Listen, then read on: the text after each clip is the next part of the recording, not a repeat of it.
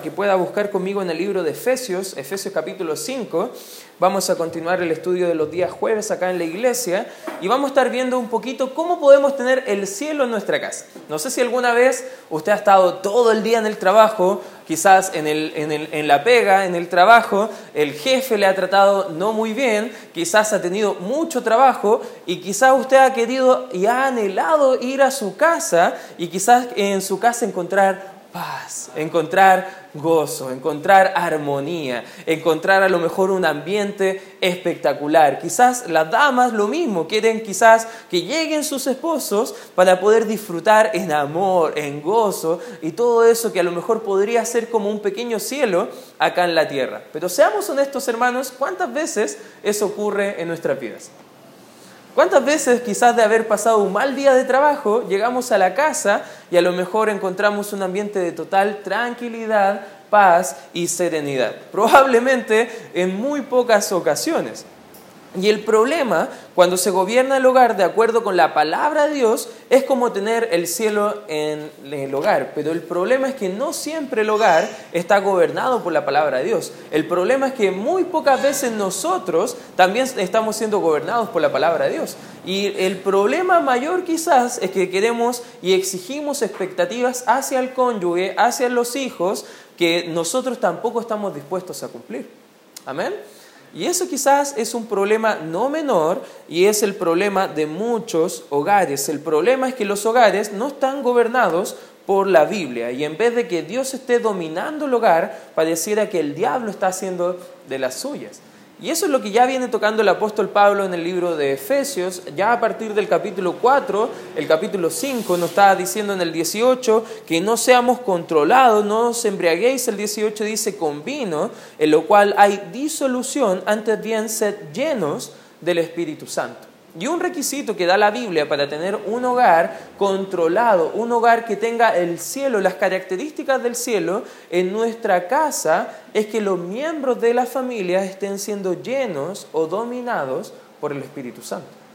Y eso es algo que nosotros necesitamos entender, que el hogar puede funcionar muy diferente y la solución bíblica para el estrés en el hogar, la solución bíblica para esos conflictos, la solución bíblica para esa irritación que a veces tenemos injustificadamente hacia el cónyuge, hacia los hijos, es el Espíritu Santo que ahora mora permanentemente en nosotros. Ser lleno del Espíritu Santo es diferente a el bautismo del Espíritu Santo. En muchas iglesias no se entiende bien este concepto y a veces piden, eh, a lo mejor en oraciones, piden a lo mejor los pastores a la congregación de que sean bautizados por el Espíritu Santo. Quieren un mover del Espíritu Santo. Pero el bautismo del Espíritu Santo, según la Biblia, viene a ser en el momento que usted y yo recibimos al Señor Jesucristo, en ese mismo momento fuimos bautizados por el Espíritu Santo, viene a morar permanentemente en nosotros, que es las arras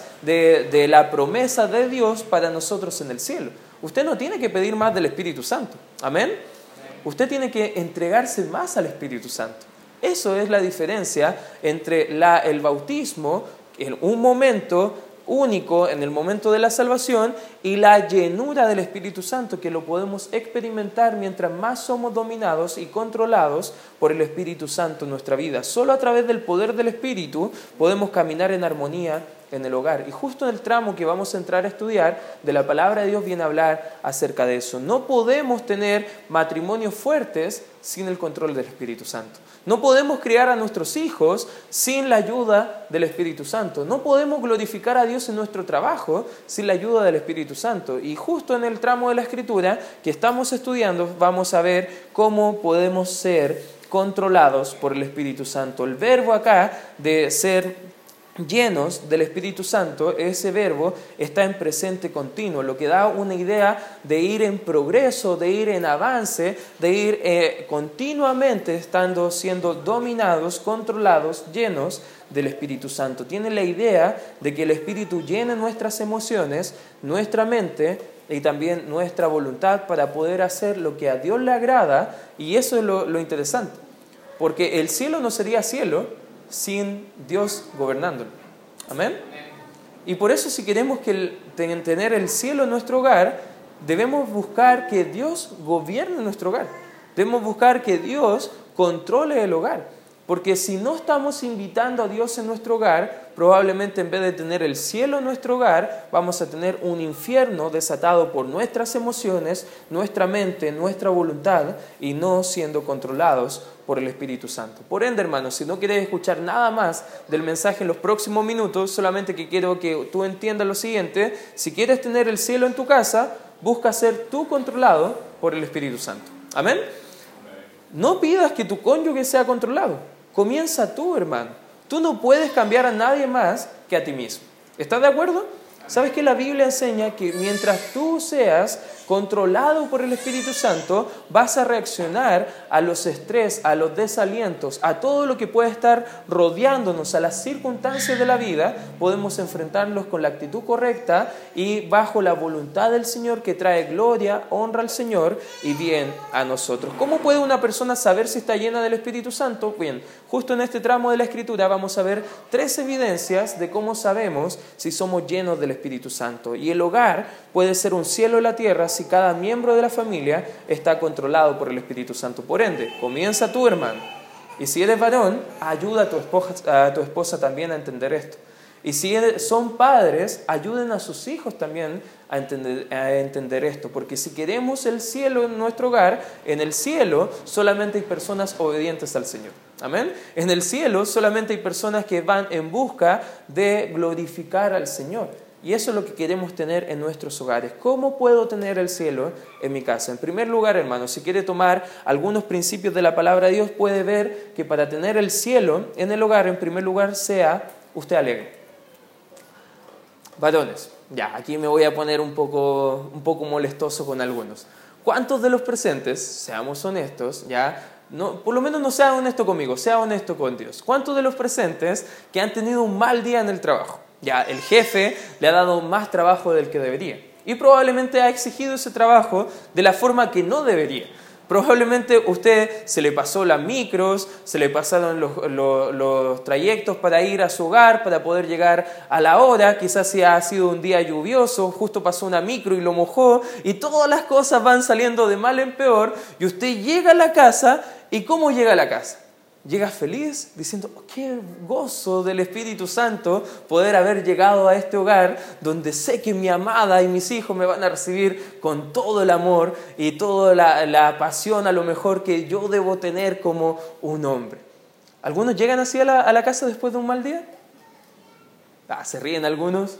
La verdad es que no, ¿cierto? La verdad es que si estamos mal, lo interesante es que a veces frustramos nuestra familia por las circunstancias que a nosotros nos están pasando.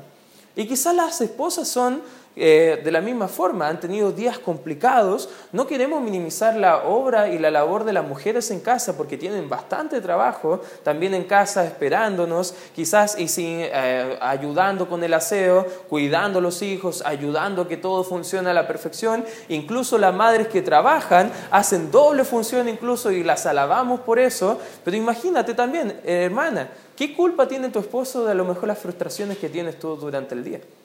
¿No cambiaría las circunstancias si a lo mejor llegáramos al hogar con una predisposición completamente diferente? El gozo, hermano, es parte del fruto del Espíritu según Gálatas capítulo 5, versículo 22. Ahora, ¿de dónde sacamos eso del gozo en el hogar, hermano? Mire, acompáñeme en la Biblia en el 5, Efesios 5, 19, dice, hablando entre vosotros con salmos, con himnos y cánticos espirituales, cantando y alabando al Señor en vuestros corazones. ¿Sabes que la palabra de Dios en el libro de Santiago enseña que las personas que cantan son personas que están alegres? No sé si alguna vez te han dado una buena noticia y tú has ido hacia tu casa cantando. No sé, a lo mejor has ido cantando algo de, ya no vamos a entrar en canciones, una, una alabanza cristiana. Gozo da servir a Cristo. Ahí vas a tu casa, gozo da servir a Cristo. Y vas a tu casa todo feliz porque has recibido una buena noticia. Algunos que se levantan alegres a ir a trabajar, después se les quitan el camino, pero se levantan alegres a ir a trabajar, van a la ducha y empiezan a cantar ahí canciones en la ducha. ¿Por qué? Porque un corazón alegre lo demuestra también con las palabras. Y la palabra de Dios enseña que el hogar gobernado por el Espíritu Santo va a ser un hogar que va mostrando esa alegría interna de una manera externa. El gozo cristiano no es una emoción superficial que sube y baja con la atmósfera cambiante del hogar o las circunstancias, sino que el gozo cristiano es una experiencia profunda de confianza en el Señor a pesar de las circunstancias que nos rodean. ¿Sabes qué? Tú puedes tener un mal día, pero aún así permanecer gozoso. Amén. Tú puedes tener a lo mejor problemas, malas noticias, pero no perder esa confianza en el Señor que sobrepasa todo entendimiento. Y eso es algo que la Biblia va mostrando, que no debemos estar llegando al hogar, midiendo todo, porque eso va a solamente traer frustración, roce en el hogar, hermano. ¿Sabes qué? No te fijes tanto en lo que no se ha hecho, varón, cuando llegues al hogar, sino que agradece por lo que sí se ha hecho. Agradece por la labor de tu esposa. ¿Cuándo fue la última vez, hermano, que tomaste un tiempo para alegrarte con tu esposa y solamente invitarla a salir porque estabas feliz de que ella sea tu esposa? Amén. La Biblia enseña que el que haya esposa, haya, ¿qué dice la Biblia? La felicidad. La felicidad. Haya el bien, dice la Escritura. Imagínate si Dios nos ha dado un cónyuge, estás demostrando en tu casa la alegría de tener ese cónyuge. La Biblia dice que son tesoro precioso los hijos en la mano de los padres. Son una bendición de Jehová los hijos. ¿Cuántos se gozan en sus hijos? Amén. Y no hablo solamente un 15 minutos durante un tiempo el fin de semana, sino que hablo cada día de la semana. Imagínate lo diferente que sería el hogar si tuviéramos una actitud de gozo en medio de ella a pesar de las circunstancias. ¿Sabes lo que pasa? Que nosotros medimos el ambiente en el hogar porque parecemos termómetros, ¿ya? Quizás ahora con el calor varios tienen termómetros para ir midiendo cuántos grados hizo hoy día, 35, 37, pero el termómetro ¿qué hace? Solamente mide la temperatura. Pero no mida la temperatura, hermano, en el hogar, más bien tú regúlalo. Si ves varón a tu esposa que ya se le está yendo de las manos una situación, ayúdala a entender Oren juntos, hermano. Ayúdala a que ella también goce y tenga alegría en su corazón de que puedan estar juntos en un equipo en la familia, porque eso somos realmente en el matrimonio. Somos un equipo, hermano. Y debemos alegrarnos en la casa, debemos alegrarnos y debemos ser un termostato, hermano, no un termómetro que va regulando cada acción. Si los hijos se han portado mal, hermano, quizás va a ser momento quizás de que usted pueda disciplinar y ayudar, pero eso no debe ser algo de frustración, más bien debe ser algo que dentro del gozo del Espíritu Santo podamos cuidar nuestra actitud de no caer en la ira, como ya hemos estado viendo en el capítulo 4, sino que estar haciéndolo en amor hacia el Señor y con confianza en Dios que eso que estamos ayudando también a los hijos va a provocar un cambio de mente y un cambio de corazón también en nuestros hijos. Tus hijos no deben tenerte miedo, hermano. Tus hijos deben mirarte con alegría al saber que llegas a la casa. Amén. Qué triste. Justo hoy en la mañana fuimos con mi esposa al hospital y estaba una madre con su hijita y la hija le decía, mamá, tienes que ir a trabajar. Y ella le decía, sí, hijita, tengo que ir a trabajar. Y ella se apenaba mucho, se ponía a llorar porque ella no quería que la mamita fuera a, trabajar. Y durante ese ratito vimos que estaba jugando y alegrándose la hija con la mamá, pero imagínate lo, maravilloso. Imagínate lo, lindo que sería a lo mejor que tus hijos te estén diciendo, papito, no vayas a trabajar, quiero tenerte acá todo el día conmigo. Y no porque le vas a dar chocolates o cosas por el estilo, sino porque Él te ama realmente y quiere mostrar esa alegría en tu vida. Lo triste, hermanos, es que en muchos hogares hoy en día los hijos están preguntando a los padres, oye, ¿y no te tocaba trabajar hoy día? ¿No tienes que ir a lo mejor a hacer lo que tienes que hacer? Eso muestra que algo está pasando en el hogar y que no es algo dominado o controlado por el Señor. Podemos aprender a contentarnos según el Filipenses capítulo 4, versículo 11, hermano. Nadie nace feliz. Nadie nace contento. De hecho, nacemos llorando, hermano. Nacemos gritando y quejándonos.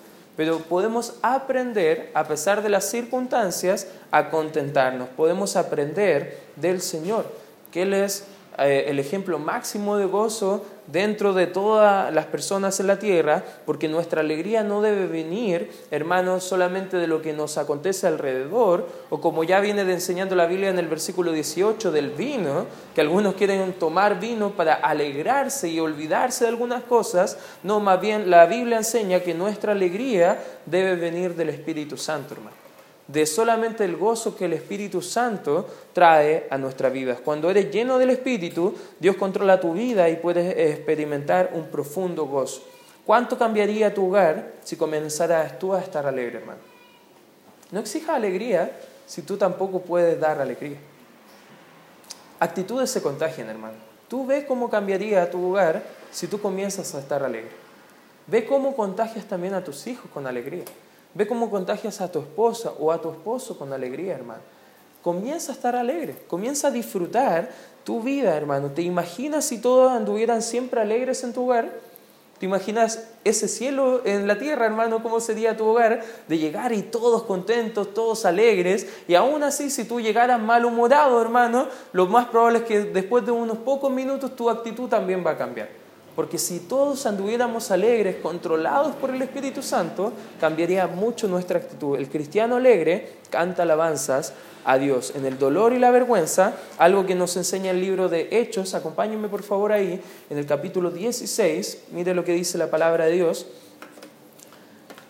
En medio de problemas, dolor, vergüenza, cárcel en la vida del apóstol Pablo, él estaba cantando. Fíjate lo que dice el libro de Hechos, capítulo 16, versículo 25. Hechos, capítulo 16, versículo 25. La palabra de Dios dice, pero a medianoche, orando Pablo y Silas, ¿qué dice la escritura?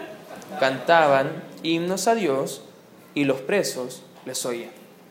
Usted a este punto del mensaje podrá estar pensando, pastor, es bonito que usted diga que siempre anda alegre, pero si usted fuera a mi casa unos días o un día completo, usted sabría por qué yo ando siempre malhumorado.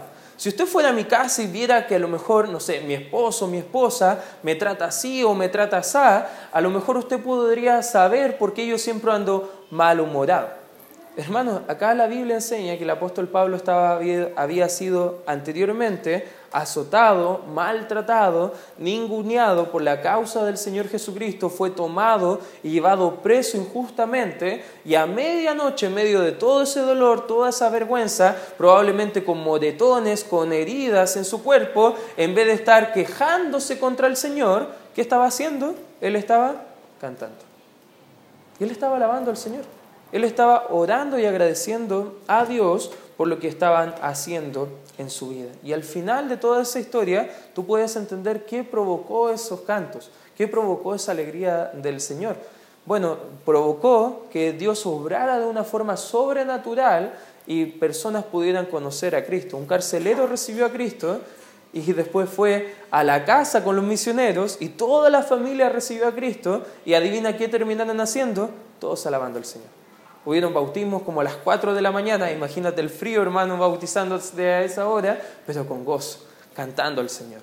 Porque nuestras circunstancias no deben determinar el resultado de nuestra conducta. Nuestras circunstancias no deben determinar nuestra actitud hacia el Señor y hacia otros. Hermano, pregúntate, ¿qué culpa tiene mi esposa? ¿Qué culpa tiene mi esposa? ¿Qué culpa tienen mis hijos de mi actitud? Hermano, probablemente nada, o si lo tiene, hermano, pide al Señor que te ayude a entender qué podrías cambiar que pueda ayudar a tu familia. Qué tiempo tan feliz ellos tuvieron ese día. Y todo comenzó porque un hombre o un par de hombres decidieron poder poner su confianza en el Señor y a pesar de las circunstancias estuvieron alegres. En el hogar puede ser lo mismo, hermano. Por ende, si quieres tener un pedacito de la gloria en tu hogar, comienza a estar feliz en el cielo. ¿Te imaginas a gente malhumorada en el cielo? ¿Te imaginas a gente enojada en el cielo? ¿Te imaginas a gente alegando porque a lo mejor su calle está muy reluciente por ser de oro, a lo mejor en su vereda y siempre limpia? ¿Te imaginas eso? Probablemente no, hermano. Probablemente no habría nada ni ningún motivo por el cual estar triste. Y el Señor quiere que nosotros en la tierra comencemos a experimentar esas cualidades que viviremos y tendremos en el cielo. En segundo lugar, hermanos, si quieres que tu hogar tenga el cielo acá en la tierra, en segundo lugar, sea agradecido, hermano. Fíjate lo que dice Efesios 5, 20. El texto que estamos estudiando, el versículo 20 dice, dando siempre gracias por todo al Dios y Padre en el nombre de nuestro Señor Jesucristo. Ahí dice más adelante, y ahí la Biblia como que corta, por lo menos en nuestras traducciones, lo que viene hablando, pero dentro de todo esto, después va a empezar a hablar del matrimonio, hablar de la actitud de padres y hijos y también hablando de la actitud entre jefes y empleados. Pero todo comienza hablando desde siendo lleno del Espíritu Santo, cantando el Señor y después dice dando gracias a Dios en todo. Alguien definió el hogar como el lugar donde mejor nos tratan y que más nos quejamos. No sé si eso es una realidad en tu hogar, espero que no, hermanos. Conozco hermanos de, no de esta iglesia, de otras iglesias que a lo mejor siempre están alegando del trato en su hogar. Pero hermanos, el trato no debe cambiar simplemente por una actitud externa eh, o en respuesta a lo mejor que tu esposo venga con chocolates o flores, hermana, sino que debe ser la actitud continua debe ser una actitud de amor, de gozo. Que es cierto es que muchas personas, donde mejor nos tratan, que es en la casa, más nos quejamos. Muchas familias, a veces cuando voy a consejerías matrimoniales, la dama principalmente que se queja del varón, le dice, pastor, si usted supiera cómo es mi esposo en la casa, no le trataría de la misma forma en la iglesia. Yo le digo, hermana, no debo saber cómo es en la casa, pero independiente cómo es en la casa o cómo es en la iglesia, debemos tratar a todos de la misma forma. Amén. Y eso debe ser una actitud también en el hogar. No por tener más confianza vamos a maltratar más a nuestro cónyuge y a nuestros hijos.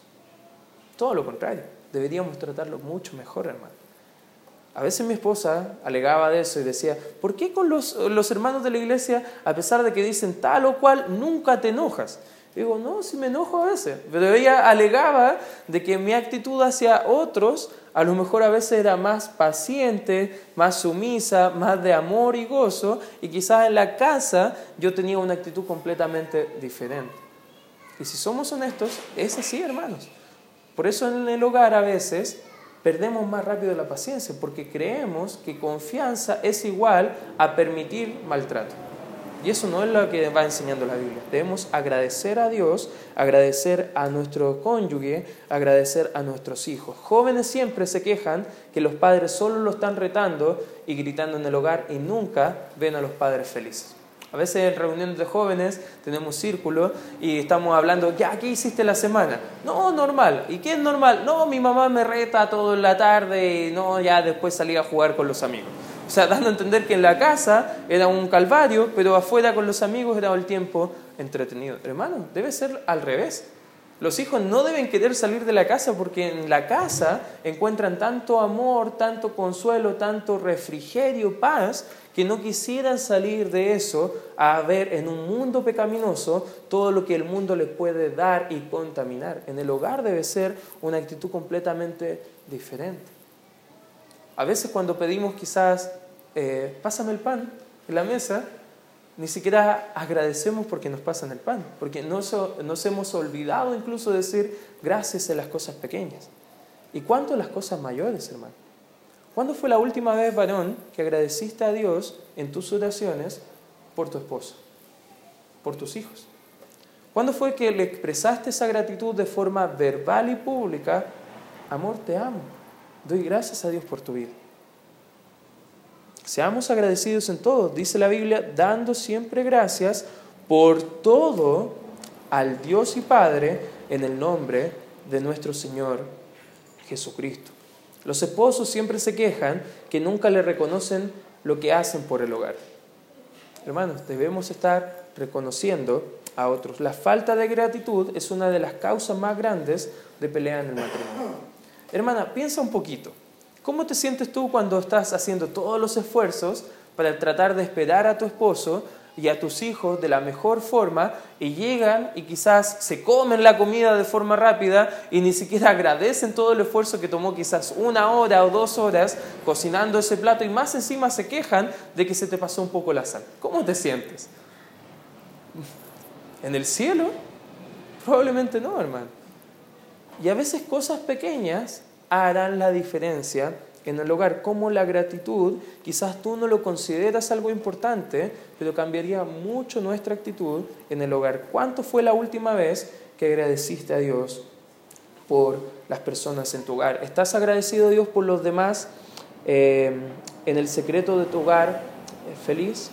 ¿Estás agradeciendo a Dios porque tu hogar, a pesar de que no es perfecto, aún así es un hogar gozoso, es un hogar que es mucho mejor de lo que tendrías si estuvieras en el mundo y no conociendo al Señor. ¿Has agradecido lo que Dios ha hecho en tu vida?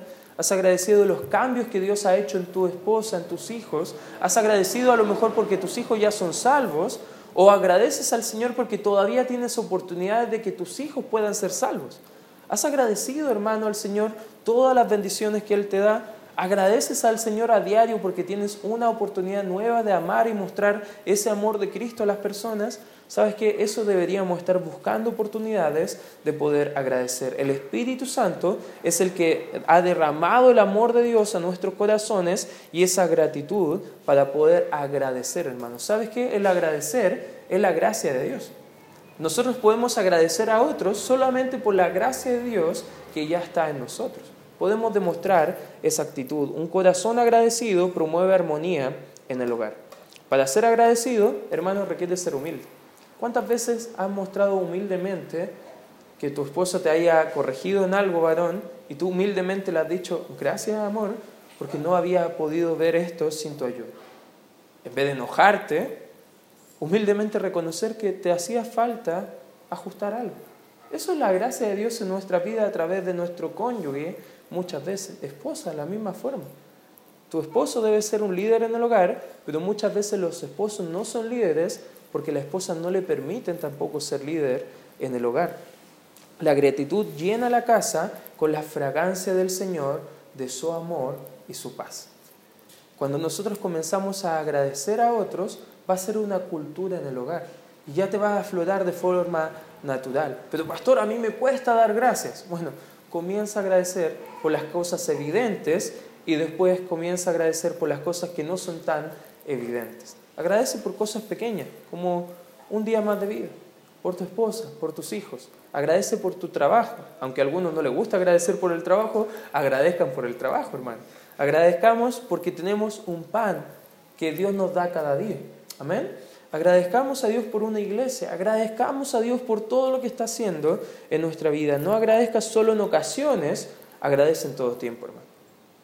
Algunos, eh, y mi conflicto a veces con el 14 de febrero que viene pronto, hermano, que algunos quizás quieren demostrar en un día lo que deberían demostrar todos los días de la vida, que es gratitud hacia el cónyuge. Y no estoy hablando de algo económico, comercial, sino que estoy hablando de una cualidad en el hogar todos los días, de mostrar el amor hacia el cónyuge. Y de eso viene hablando después más adelante, pero vamos a estar hablando un poco más en la próxima semana. Filipenses, acompáñenme por favor. O ahí mismo en Efesios mejor. Vamos a comenzar en Efesios y luego en Filipenses. Filipenses capítulo 1, fíjate lo que dice el versículo número 16, la palabra de Dios dice, no ceso de dar gracias por vosotros, haciendo memoria de vosotros en mis oraciones. Acá el apóstol Pablo está dando y ayudándonos a entender ya de antes que cuando él viene a decir que el corazón lleno del Espíritu Santo agradece, él ya lo está mostrando al comienzo de la carta diciendo, yo estoy agradecido por ustedes y lo demuestro a través de mis oraciones hacia ustedes. Eh, Efesios capítulo 5, mira, acompáñame ahí. Efesios capítulo 5, versículo 4, dice la escritura, ni palabras deshonestas, ni, necedades, ni truanerías que no convienen, sino antes bien, ¿qué dice la escritura? Acciones de gracia. Aquí en el mismo libro viene diciendo la Biblia, todo lo que ofende, todo lo que trae deshonra al Señor con nuestras palabras, lo desechamos pero lo que agradece a Dios, lo que es, demuestra una gratitud hacia el Señor por otros, eso debemos estar aflorando. El 20, dando siempre gracias por todo al Dios y Padre de nuestro Señor Jesucristo. Filipenses, un libro más allá, acompáñenme ahí en Filipenses. Capítulo 1, versículo 3, dice la escritura, doy gracias a mi Dios siempre que me acuerdo de vosotros. Hermano, ¿cuándo fue la última vez que oraste por algún hermano porque te has acordado? Oh, el hermano Santiago, oh, qué bueno tenerle en la iglesia. Qué bueno, hermano, que es de bendición. Agradezco a Dios por usted. Pero la Biblia muestra que una actitud, si usted está agradecido, usted va a orar por esa persona. Amén. Si usted está agradecido por su cónyuge, ¿qué debe hacer, hermano? Orar. ¿Usted está agradecido por su hijo? Amén. ¿Cuánto ora por su hijo? ¿Está agradecido por los hermanos de la iglesia? Amén. ¿Cuánto ora por los hermanos de la iglesia?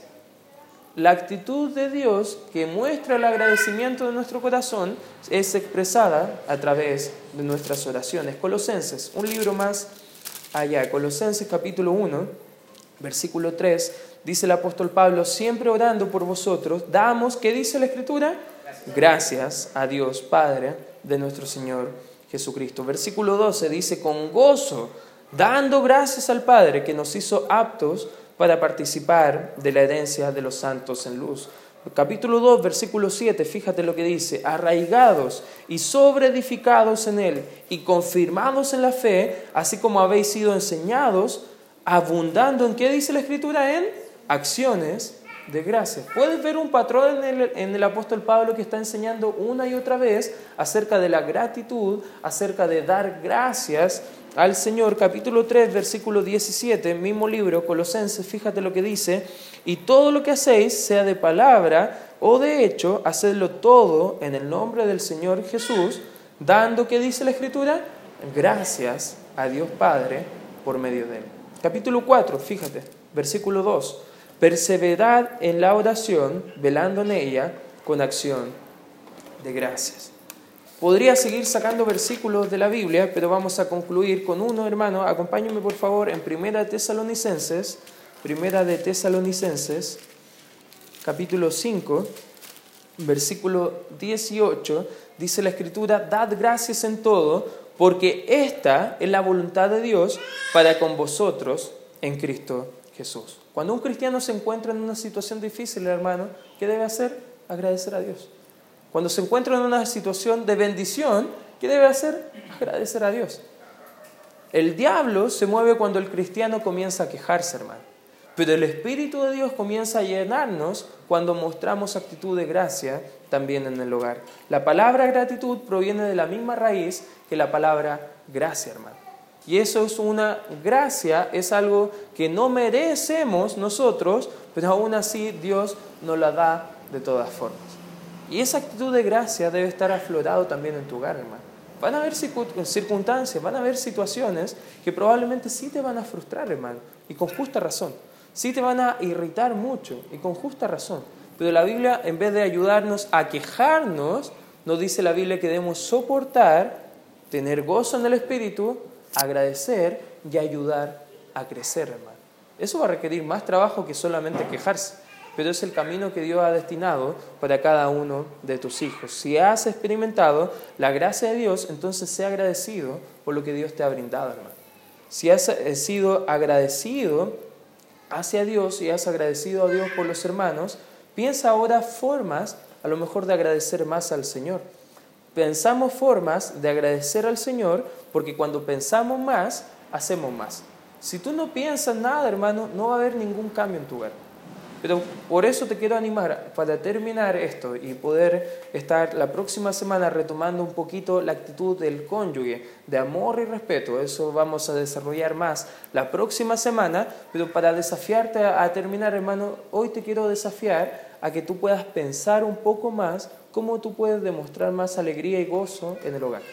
Cómo tú puedes pensar más de demostrar más gratitud en tu hogar. Toma el desafío por siete días, hermano. Siete días donde tú tomes el desafío por siete días de no quejarte por nada, de no irritarte por nada, de tratar de cambiar esa actitud de frustración y enojo por una actitud de amor y gozo y también de gratitud en el Espíritu Santo. Si hacemos eso, hermano, te prometo que el cielo va a estar en tu hogar y la gente de tu hogar va a poder demostrar esa gloria a más personas. Vamos a orar. Gracias, Padre, por este tiempo que podemos estudiar y poder ver principios tan sencillos, Señor, como poder agradecer, poder entender un poquito la actitud bíblica, Señor, de poder mostrar más amor hacia lo nuestro, Señor, que lo que mostramos a otros. Ayúdanos a ser pacientes unos con otros y amarnos unos a otros de la manera que tú nos amaste en Cristo Jesús, Señor. Padre, ayúdanos a poder ser llenos del Espíritu Santo. En tu nombre oramos y pedimos tu bendición.